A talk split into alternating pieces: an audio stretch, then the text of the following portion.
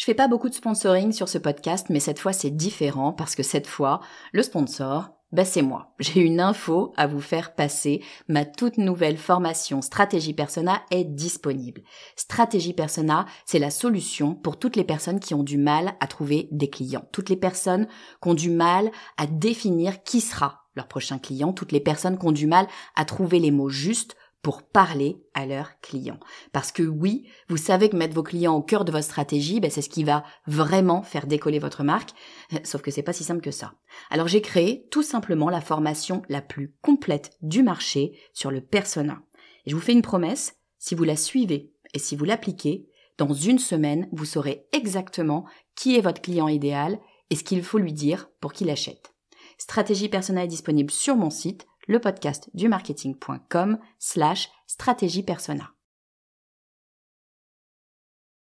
Vous écoutez le podcast du marketing, épisode 187.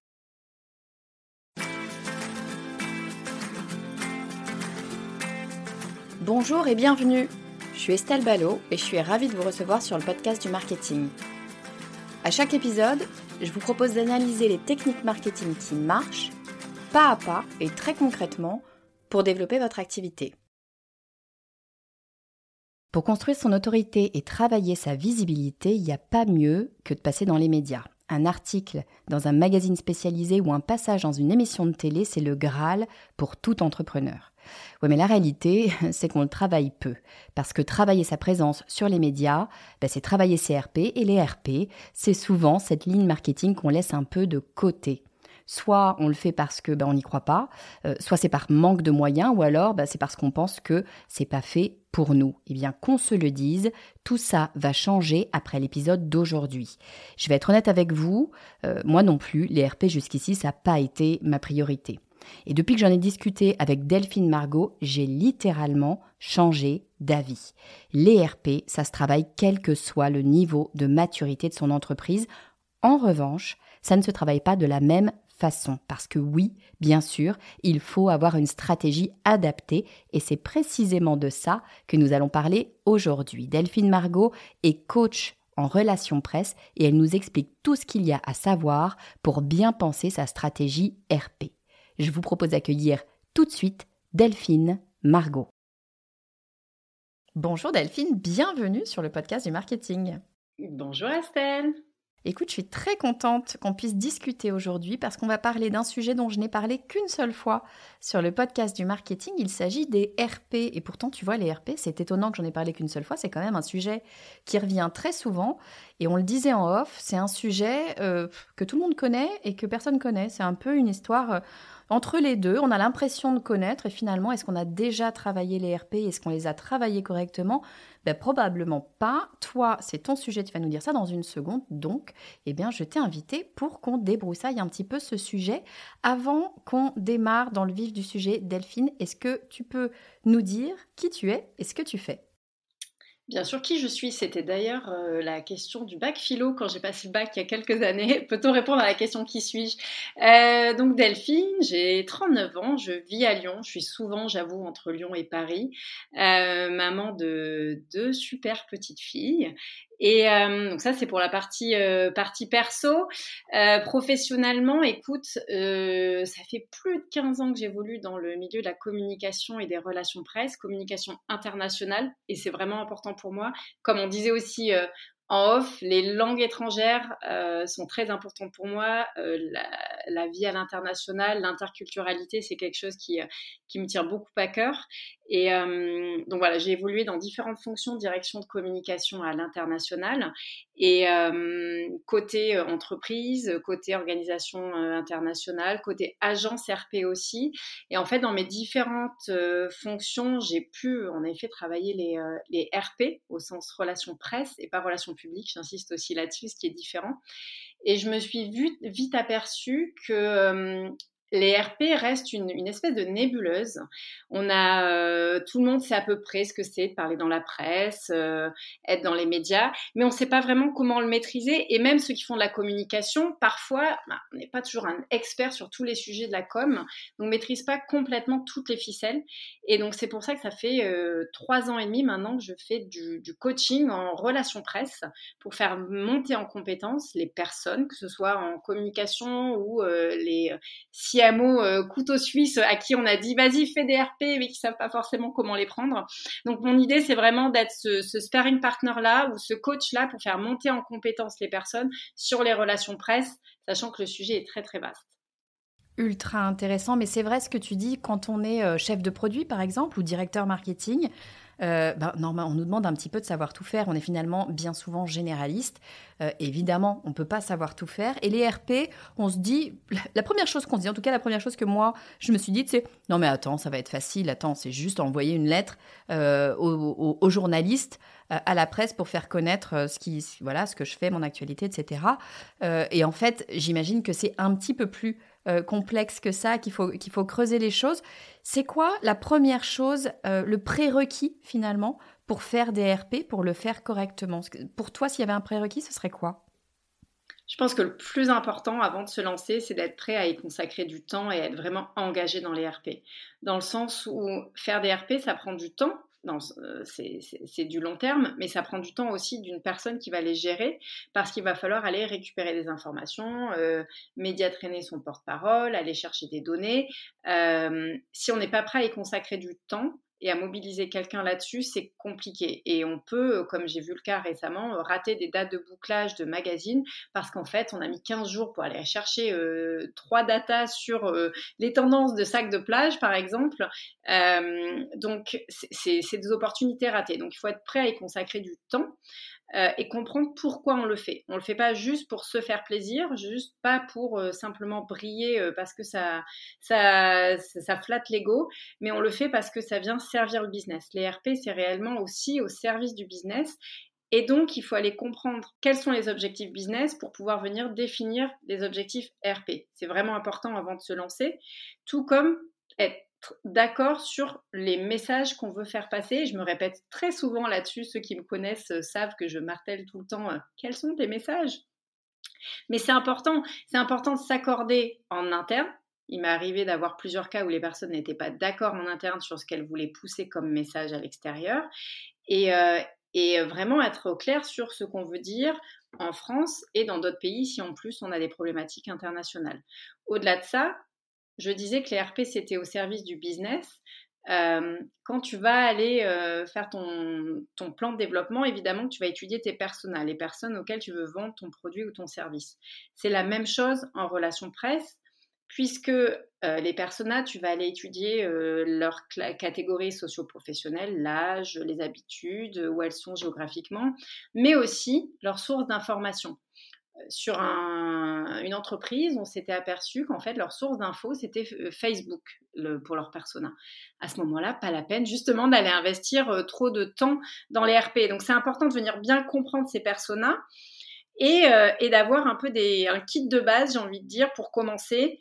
Donc, certes, ces messages, hein, la fameuse maison des messages, comme on l'appelle, des chiffres clés euh, avoir une fact sheet que tu peux donner, qui est un peu la carte d'identité de l'entreprise, que tu vas donner aux journalistes après une interview, par exemple. Un boilerplate, tu sais, c'est ce fameux texte de 5 ou 6 lignes qui ne change jamais à la fin d'un communiqué de presse. Donc c'est pareil, euh, ça c'est important à définir. Des visuels, une page presse sur ton site web ou si tu peux pas forcément la développer, une, une page Notion.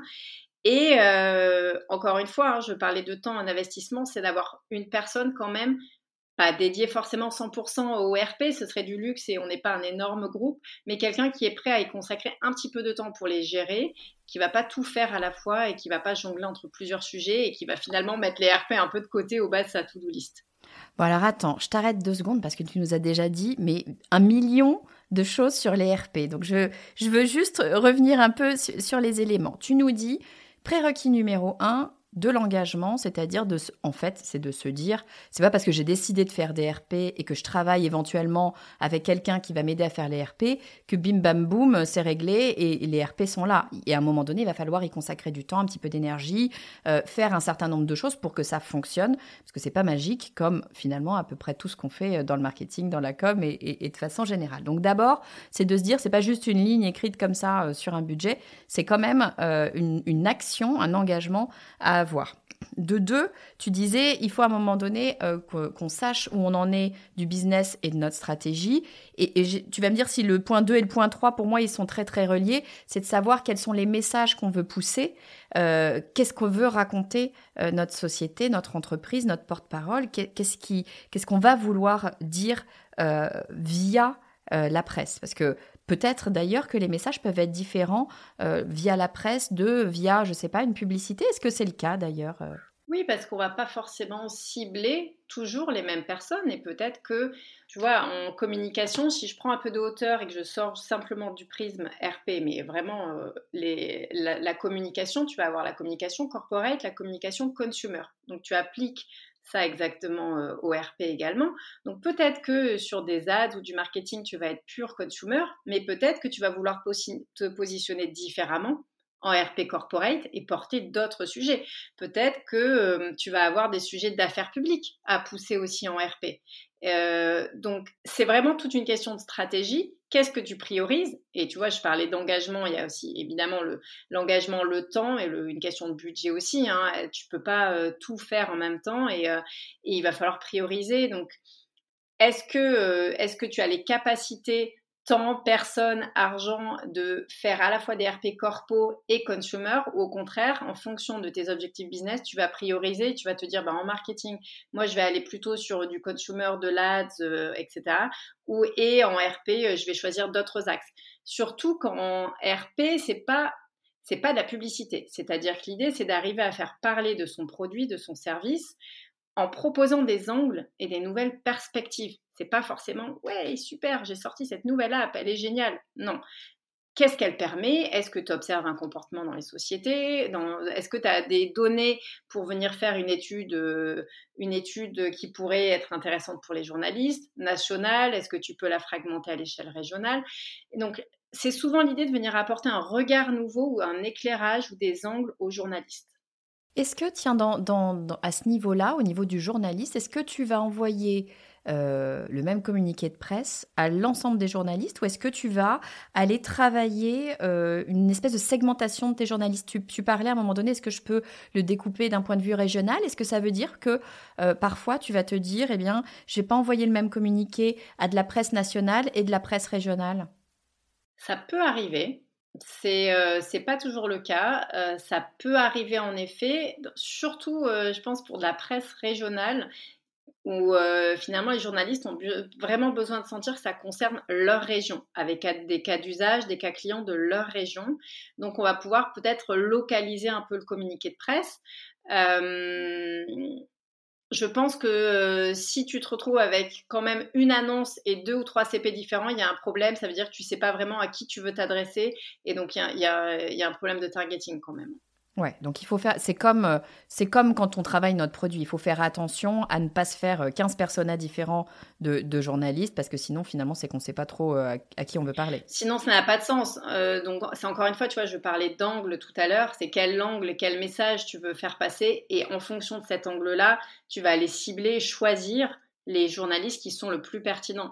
Et un point justement, l'idée c'est pas d'aller arroser tous les journalistes euh, de France, c'est peut-être que si dans ton secteur euh, je sais pas, admettons que tu sois sur le secteur de la santé et qu'il y a 10 médias pertinents, point, bah, écris aux 10, ça suffit largement. Surtout que derrière, tu as tout un travail de relance. Hein. C'est pas simplement envoyer un communiqué de presse. Hein. Donc, c'est pas la peine d'en envoyer à 400, 400 personnes tu me fais ma transition toute trouvée. Est-ce qu'il faut, c'est c'était la question que j'allais te, poser, est-ce qu'il faut faire des relances? Parce que moi, j'imagine bien, j'essaye de me mettre à la place du journaliste. Et je me dis, le journaliste ou la journaliste va recevoir, je ne sais pas combien de, de, de, de, pardon, le, mot de communiqué de presse, merci, de, de, communiqué de presse par jour, va lire ou ne pas lire d'ailleurs tout, j'imagine. Et puis, il y a aussi peut-être euh, une notion de timing. Peut-être que si j'envoie mon communiqué de presse tel jour, bon, ça fera pas écho dans l'esprit du journaliste, mais si je l'envoie coup de peau deux semaines après et que c'était un sujet qui, était, euh, qui a été parlé euh, en réunion d'équipe, euh, et discuté en réunion d'équipe, ils se sont dit, tiens, ce serait bien de faire un papier là-dessus, là tout de suite, bingo, ça, va fonctionner. Est-ce que toi, tu recommandes de relancer Et si on relance, comment est-ce qu'on fait? C'est toujours la même question sur les relances. Comment est-ce qu'on fait pour savoir si on relance trop ou pas assez? Alors, en effet, les journalistes reçoivent beaucoup de communiqués de presse. Euh, il faut se mettre aussi à leur place quand on, en envoie un. Et je, fais juste un petit pas de côté par rapport à ce que tu viens de dire. Parfois, une annonce ne vaut pas un communiqué de presse. Et euh, c'est souvent aussi un conseil que je donne. Je sais que une nouvelle feature, une nouvelle fonctionnalité, quelque chose est important pour l'entreprise, mais peut-être que pour les médias et pour les lecteurs, ce n'est pas pertinent. Ça vaut simplement une alerte presse. Donc ça va être un petit mail. Euh, donc il faut savoir aussi euh, pondérer et savoir quel canal RP choisir. Pour les relances, oui, à 300%, il faut en faire. C'est pour ça que je disais aussi de ne pas envoyer euh, un CP, un communiqué de presse à trop de personnes, puisque de toute façon, quand tu vas faire tes relances, tu vas les prioriser en fonction de euh, c'est ce qu'on appelle les tier 1, tier, 1, tier 2, tier 3. Euh, donc ton tier 1, c'est les médias qui sont les plus importants et les plus pertinents par rapport à ton domaine d'activité. Euh, tu vas aller choisir ces tier 1, ces journalistes de tier 1, et tu vas, tu relancer un premier mail ou au téléphone si tu as ces coordonnées. Ça peut être ensuite un texto si aussi tu as son portable, hein, c'est une, denrée assez rare.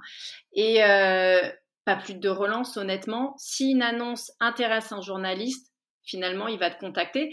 Attention, ton rythme n'est pas forcément le rythme du journaliste. C'est-à-dire, toi, c'est quelque chose qui est très important pour toi. Mais si c'est pas une annonce qui est marquée dans le temps, si c'est pas euh, l'ouverture d'un magasin euh, le 15 juillet, et que ta news, elle peut vivre dans le temps, en fait, ça se trouve, le journaliste, eh ben, il va te contacter trois semaines après et le sujet va vraiment l'intéresser. C'est juste qu'il n'avait pas eu le temps de le, de le, faire avant. Et par rapport au timing, Typiquement, hein, surtout si on est sur de la presse euh, régionale, euh, quand il y a des élections régionales, quand il y a des gros événements, autant te dire que euh, c'est beaucoup plus compliqué d'aller faire passer des, faire passer des sujets. Ouais, c'est intéressant effectivement de, réfléchir un petit peu au marronnier global de l'année et de se dire est-ce que là, je suis sur une période où, il y a énormément de demandes euh, de, sujets pour les journalistes ou est-ce que, à, contrario, ils ont peut-être moins de sujets d'actualité qui se présentent et donc je vais avoir plus de place pour euh, pouvoir parler de mon produit, mon service, en tout cas ma marque euh, de, façon générale. Ça, effectivement, je pense que c'est quelque chose d'ultra important à avoir en tête. Il y a quand même, un, tu vois, un, élément pour moi qui est, qui est toujours compliqué à placer, c'est les RP. Où est-ce que je les place, moi, si je suis responsable marketing ou responsable com? Euh, où est-ce que je les place dans, euh, dans toutes les actions que je suis en train de faire? J'ai toujours un petit peu de mal. Pour moi, c'est toujours euh, et, je pense que j'ai tort, hein, mais c'est un peu quelque chose que je mets de côté parce que je le maîtrise moins, parce que j'en ai peut-être moins l'habitude. Euh, comment est-ce que je dois, euh, je dois le positionner par rapport à mes autres actions? Eh, C'est un grand sujet. Déjà, comme marketing, est-ce que la com fait partie du marketing? Est-ce que le marketing fait partie de la com? On peut, je pense qu'on peut en faire aussi une dissertation de philosophie, mais je, pense que ça dépend de la maturité de l'entreprise, du degré de maturité. C'est-à-dire que je suis pas sûre qu'au tout début, euh, sur euh, peut-être les euh, hmm, deux premières années, ça vaille le coup d'aller investir beaucoup en RP dans le sens où tu n'as pas assez de recul sur ton produit, sur les retours clients, sur les datas potentielles. Donc c'est un peu plus compliqué d'aller faire des RP. Pour moi, euh, en effet, tu vas avoir ta structure marketing et communication. C'est intéressant d'ailleurs, hein, c'est souvent le même schéma. Au départ, on englobe la com et le marketing ensemble.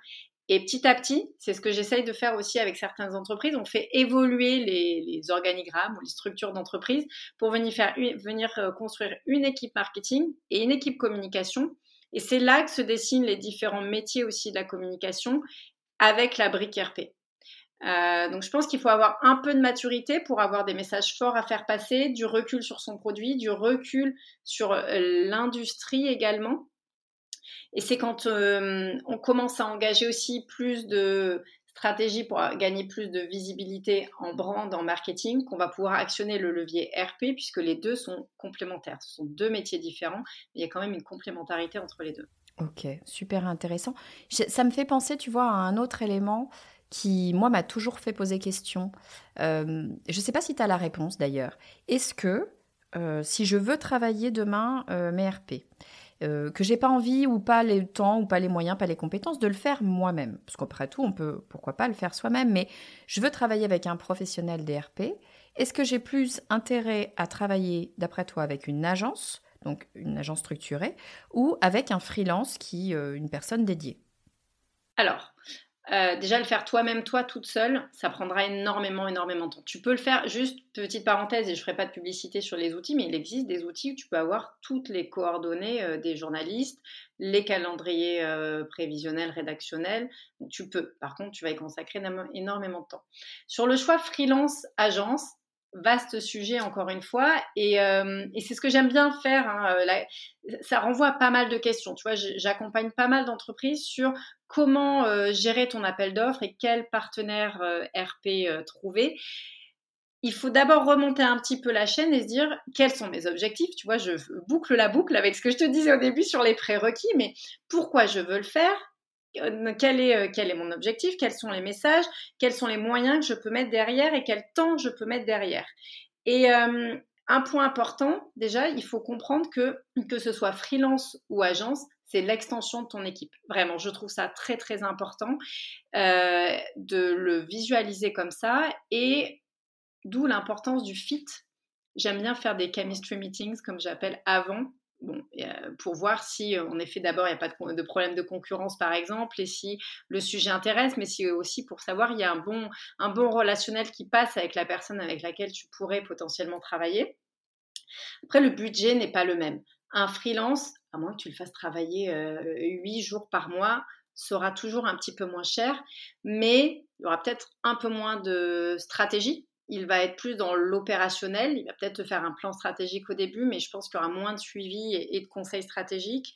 Euh, tu peux lui demander bien sûr, mais euh, c'est moins évident.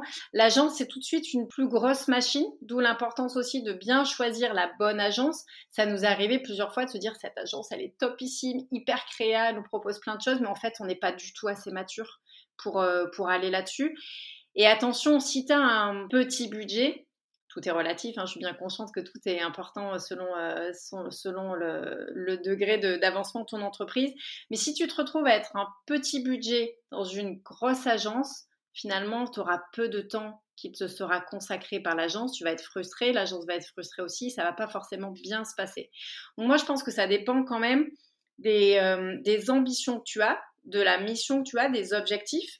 L'avantage d'une agence, c'est qu'elle euh, elle va pouvoir aussi mutualiser ses efforts dans le sens où, imaginons, elle a euh, un client dans, dans la mobilité, elle va en profiter pour aller pitcher ton sujet parce que toi, tu es sur les vélos électriques et donc elle va pouvoir mutualiser les efforts. Un freelance pourra potentiellement moins le faire et sa bande passante sera un peu plus réduite. Je note qu'il y a une tendance aujourd'hui aux, agences qui ont recours de plus en plus aux freelance, justement. C'est assez intéressant de voir cette tendance émerger.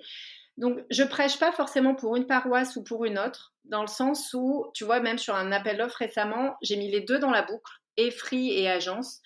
Euh, mais ça va vraiment dépendre du besoin et de l'ampleur de, de, des RP que tu veux donner. Et honnêtement, si tu as un budget de, on va dire, 2000, 3000 euros, une agence, c'est quand même compliqué. Ouais. Tu vas être plus structuré, avoir plus de process aussi avec l'agence, mais un budget a priori plus conséquent. Mais plus de personnes et ça Va être et plus de personnes derrière et, euh, et, de la mutualité entre peut-être différentes marques et différents, euh, différents réseaux. Donc effectivement, c'est intéressant. J'entends ce que tu dis aussi sur le niveau de maturité, c'est-à-dire que si tu es une jeune entreprise qui vient de, qui vient de démarrer, c'est peut-être pas encore le, le bon moment d'aller sur euh, une grosse structure très organisée avec de gros process. Finalement, quand tu es encore complètement dans cette, cet aspect flexibilité où tu changes finalement parce que tu es en train de tester des choses, c'est peut-être bien de rester encore avec un freelance un certain temps pour tester aussi. Oui, et je pense que la relation, le freelance prendra peut-être plus le temps quand même de t'expliquer, tu vois, de passer du temps avec toi, de t'expliquer ce qui se passe, de te faire des retours pour euh, pourquoi ce CP il prend, il prend pas.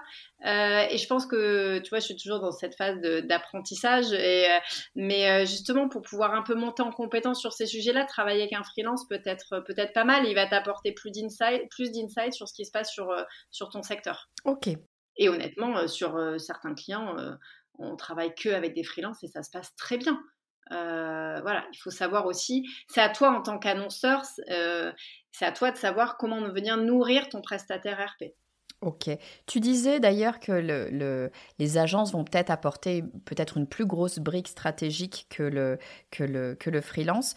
Quand on parle euh, de stratégie RP, euh, à quoi on pense finalement? C'est quoi faire de la stratégie RP Qu'est-ce qu'il faut avoir en tête pour construire sa stratégie? Il y a plusieurs niveaux, c'est une vaste question. Euh, il y a plusieurs niveaux en fait. Je te disais au début que les RP viennent soutenir euh, le business. Donc, il faut que tu prennes en compte les différents euh, jalons qui vont être euh, importants dans la vie de l'entreprise sur les six prochains mois. C'est impossible de faire un plan à un an, honnêtement. Donc, restons sur six mois. tu vas construire ta strate en disant, OK, ben moi, je sais que parce que le RP, et j'insiste là-dessus, est au cœur hein, vraiment du réacteur de l'entreprise. Donc, il est connecté à la fois au CTO, au chef de produit et au CEO. Il va être en mesure d'identifier les grands moments de l'entreprise. Tu vas déjà euh, ta stratégie avec ces grands moments. Ensuite, toi, tu vas essayer de dégager d'autres axes pour pousser autre chose que les news produits purement euh, vraiment purement produits. Donc, quels sont les, comment je peux prendre de la hauteur? Est-ce que euh, je peux faire une étude sur ce sujet-là? Est-ce que je peux faire un top 10 de, des, meilleurs, des meilleurs sites à visiter si on est sur du tourisme? Peu importe. Donc, comment j'ai mes news produits, j'ai mes news un peu, je prends de la hauteur euh, et je, dégage des angles. J'ai, euh, tu parlais de marronnier tout à l'heure, Estelle. Finalement, donc euh, que ce soit toi en direct ou ton partenaire RP, a accès à ces fameux marronniers et on a une visibilité sur les calendriers rédactionnels. Donc c'est la Saint-Valentin, plein de dossiers là-dessus. Comment je peux placer mon sujet parce que c'est pertinent par rapport à la Saint-Valentin? Donc, je vais venir ajouter cette couche de marronnier dans mon planning, euh, mon planning RP. Ensuite, est-ce que, par exemple, tout à l'heure, je te faisais la, je te, je te parlais de la différence entre comme corporate et consumer. Est-ce que je vais avoir des grandes annonces plus corporate, l'ouverture d'un bureau, une nomination? Donc, c'est une nouvelle couche de RP. Donc, en fait, tu as différentes couches qui te permettent de, de construire tes actions. Et euh, admettons que euh, tu sais que vous allez parler à différents, euh, différents événements cette année-là. Encore une fois, je vais le mettre dans mon calendrier et me dire, bah voilà, là, on parle à Vivatech, donc euh, opportunité pour moi d'optimiser ou de capitaliser en tout cas sur cet événement en RP.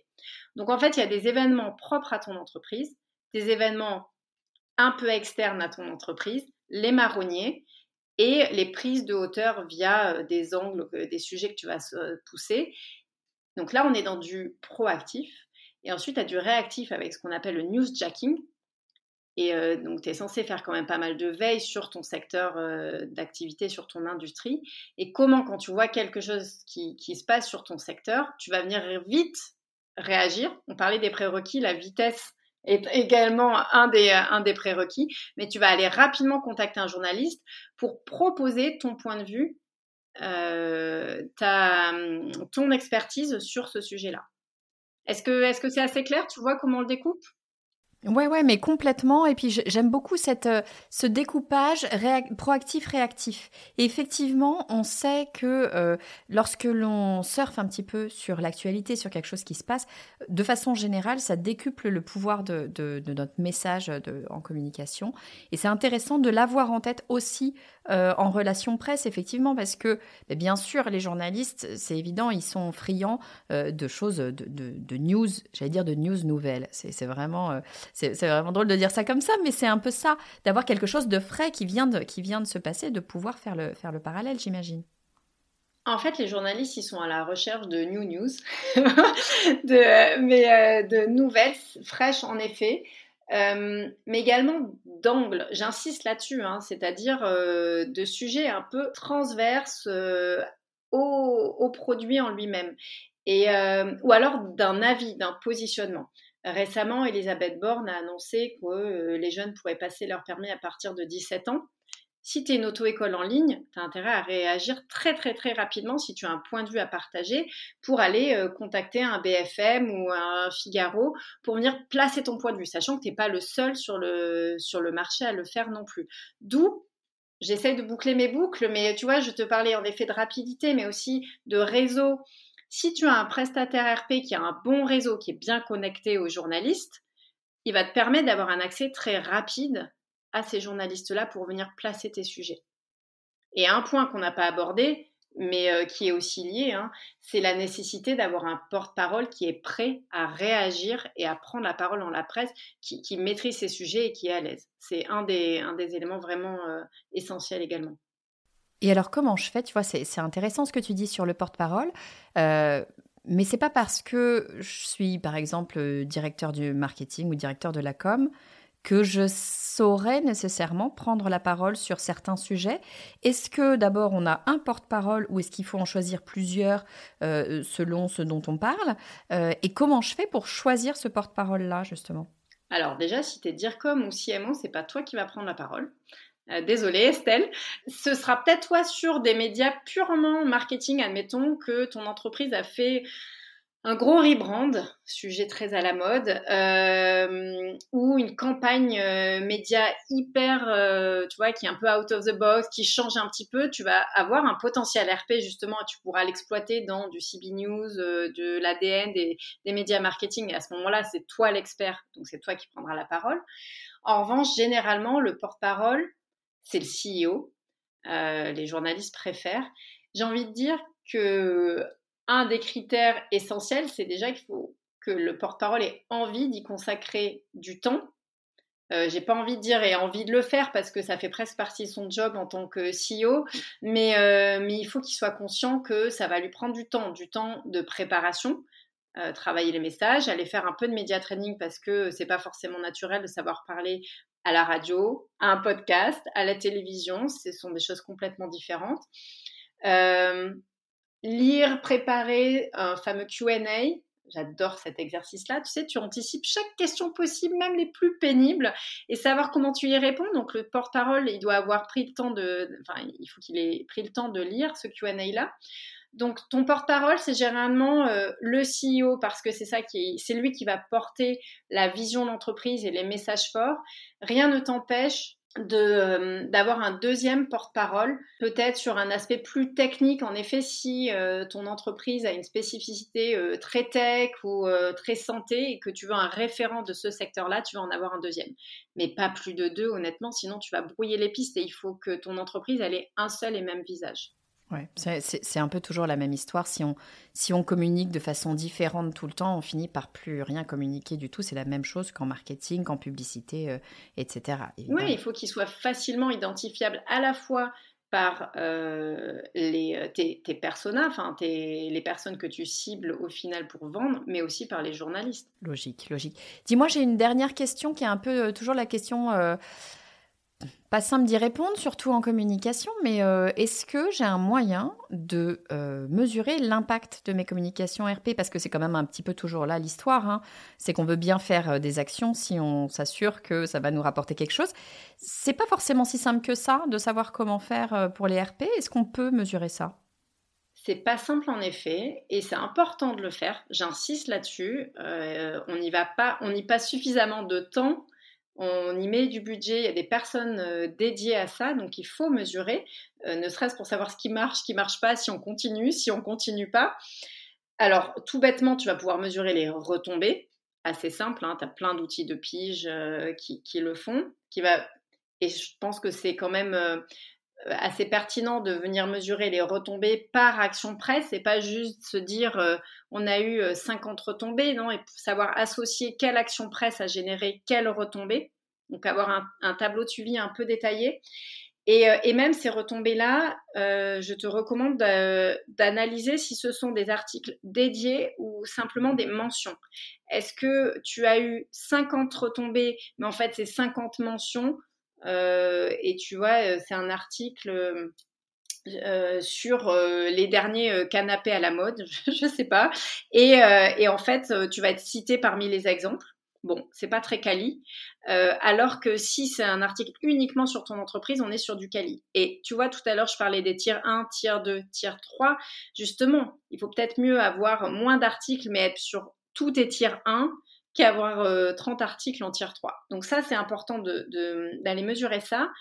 Euh, J'aime bien mesurer la, je sais pas comment dire en français, message penetration. Donc le, est-ce que ton message, à quel point ton message est entendu et euh, englobé et inclus dans l'article. Ah d'accord, pardon, j'avais pas compris. Je pensais que tu, disais qu'on allait le, le, voir, mais en fait, comment est-ce qu'il, quelle, quelle est la force du message au sein de l'article? C'est ça que tu veux dire? Exact. Est-ce que toi, tes messages, donc en fait, tu as des outils qui te permettent d'entrer les messages clés pour toi que tu auras travaillé en amont. Et ces outils peuvent ensuite euh, venir euh, analyser si les messages ont été correctement repris et si oui, à quel point. Ultra intéressant. Donc ça, c'est euh, assez, assez intéressant. Également le ton. Est-ce que l'article, il est positif, négatif? C'est une critique, il est neutre? À prendre en compte également. Est-ce qu'il y a une citation? Imaginons que ton porte-parole ait fait une interview. Est-ce que, cette, euh, est-ce que ton porte-parole a été repris? Tu sais, il arrive plein de fois où en fait tu fais des interviews pour euh, le journaliste va venir se nourrir de différents, euh, différentes personnes et finalement il va pas reprendre ta, ton porte-parole. Donc s'il a gardé, ça donne quand même plus. S'il a gardé la citation, ça donne plus de valeur à, à l'article. le Saint Graal, enfin le Graal, c'est vraiment des liens. Alors je sais que c'est le la demande du marketing à chaque fois, c'est très très rare, mais il arrive parfois que le journaliste te mette un lien euh, vers ton site ou vers ton appli, donc ça c'est, tu peux mesurer aussi. Et puis après, ben, c'est là où on va faire le lien avec le marketing. J'imagine que tu fais des, des, analyses régulièrement pour mesurer la notoriété de ton entreprise. Donc, est-ce que le taux de awareness a augmenté ou pas euh, suite à euh, peut-être six mois de campagne RP mais tu vois, il y a différents éléments. Hein. C'est pas uniquement les retombées, euh, juste, euh, juste un chiffre. Hein. Ouais, ouais. Mais c'est ça. il faut, il faut réussir à englober l'ensemble des éléments. Ce qui est intéressant dans ce que tu dis, ce que, ce que j'en comprends, c'est qu'il y a des outils qui existent. J'ai un peu l'impression en t'écoutant que c'est des outils peut-être aussi qui utilisent la fameuse intelligence artificielle. Je sais pas si c'est le cas ou pas, mais on peut imaginer quand tu dis est-ce que, euh, est-ce que ça reprend bien mes messages? C'est pas que des mots clés, j'imagine. C'est vraiment aussi aller comprendre le, le, le champ lexical et contextualisé. En toute honnêteté, j'ai jamais essayé de tester l'IA là-dessus. Donc, euh, merci, ça me donne une idée. Je vais aller voir ça. Euh, ça voudrait dire qu'il faut que tu demandes à ton IA, enfin, il faudrait que tu rentres tous tes messages clés à ton IA pour qu'ensuite elle puisse analyser. Je pense qu'il existe déjà des outils en place qui te facilitent ce travail-là. Donc, je, voilà. Je, ne m'engage pas, mais je suis pas sûre que ça, ça te fasse gagner beaucoup de temps d'utiliser une IA là-dessus. Ok, à voir. Super intéressant. Écoute, j'étais en train de regarder mes petites notes parce que j'ai pris des notes évidemment pendant que tu me parlais et je tu sais que j'aime bien faire un résumé à la fin de chaque épisode.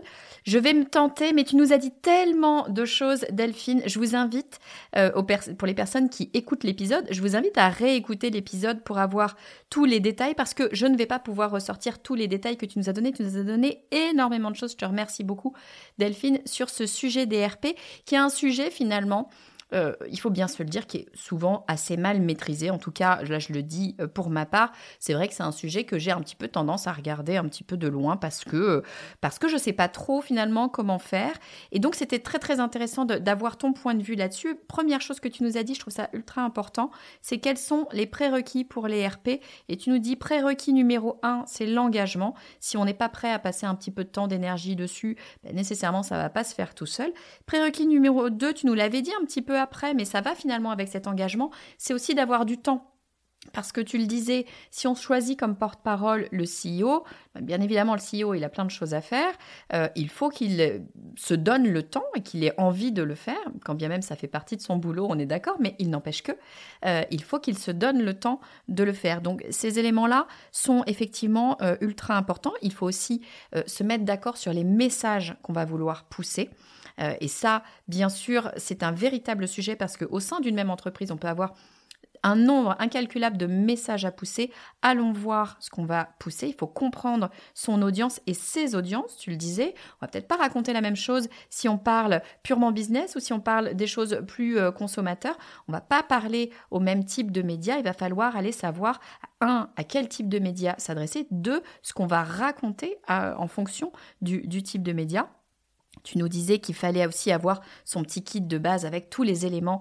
Euh, on aurait pu faire un épisode entier rien que sur le kit de base. Je te reviendrai, je te ferai revenir pour que tu nous parles du kit de base. J'ai pas creusé exprès. À un moment donné, je voulais creuser, mais tu nous as donné trop, trop, trop d'infos pour qu'on puisse aller là. On peut pas tout faire sur un seul épisode, mais en tout cas, il faut avoir en tête qu'on ait déjà préparé un kit avec nos grandes informations, les grands éléments qu'on va vouloir transmettre de façon pouvoir les transmettre rapidement parce que tu nous disais qu'il y a un élément ultra important à avoir en tête, c'est la rapidité, la flexibilité parce que il faut pouvoir donner euh, les infos et contacter les journalistes au bon moment en fonction de l'actualité, la nôtre, mais aussi de l'actualité environnementale. Si tu le disais, euh, il y a une nouvelle loi qui passe sur euh, un marché et que nous, on fait partie de ce marché-là, bien sûr qu'on a intérêt à venir réagir, donner notre point de vue, donner notre angle à ce moment-là. Donc très très important d'avoir ces éléments-là. Tu me disais aussi qu'il n'est pas forcément bon de tout dire euh, dans, euh, à la presse, à travers nos communiqués de presse. Donc il faut, à un moment donné, aller travailler sa stratégie. Et la stratégie, comment est-ce qu'on fait pour la construire? J'ai passé énormément de points, mais je ne peux pas tout dire. La stratégie, comment est-ce qu'on va faire pour la travailler? Ben, On va regarder deux éléments. Un premier élément qui sont les éléments proactifs et un second élément qui sont les éléments qui ne sont pas euh, littéralement de notre fait. Tout ce qui est le proactif, ça va être le choix des news produits, le choix, j'essaye de relire mes notes très rapidement en même temps. j'écoute, j'écoute. Pour l'instant, c'est tout bon, la prise, euh, la prise de hauteur sur des sujets un petit peu plus génériques, le marronnier.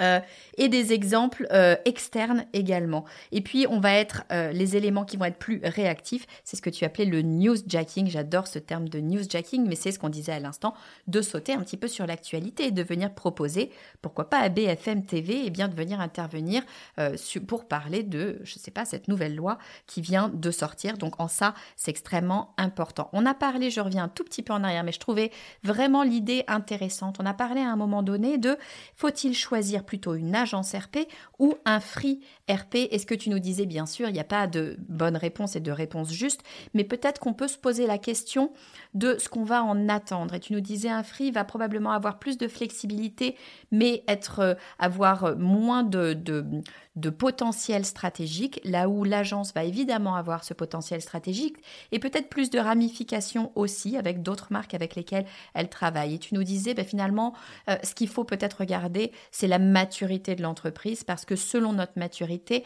on va avoir plus ou moins intérêt de travailler avec l'un ou avec l'autre. Lorsqu'on est une toute jeune entreprise, c'est peut-être trop tôt, finalement, quand bien même on aurait le budget, c'est peut-être trop tôt d'aller travailler avec une grosse agence RP, parce qu'on ne va pas pouvoir réellement utiliser euh, le plein potentiel euh, de cette agence. Et puis on parlait de ce fameux porte-parole parce que que ce soit euh, un free ou que ce soit une agence, il y a un moment donné, il va falloir communiquer, il va falloir parler, il va falloir mettre quelqu'un en avant. Je te demandais est-ce que c'est le directeur marketing ou directeur de la com qui est le porte-parole? Et tu me disais bah non, le vrai porte-parole, sauf sujet vraiment ultra spécifique, le vrai porte-parole, c'est le CEO, parce que c'est lui, évidemment, qui représente l'entreprise. Et ça, ça veut dire, on en revient à nos prérequis, qu'il faut de l'engagement et du temps de la part du CEO. Et c'est peut-être l'une des premières choses à travailler avant de se lancer dans une strate euh, de RP, c'est de savoir si notre CEO, il est prêt à nous accompagner dessus et sur le long terme, parce que ça ne se joue pas une seule fois, mais finalement, c'est quelque chose qui se mesure sur la durée. J'en arrive à comment est-ce qu'on fait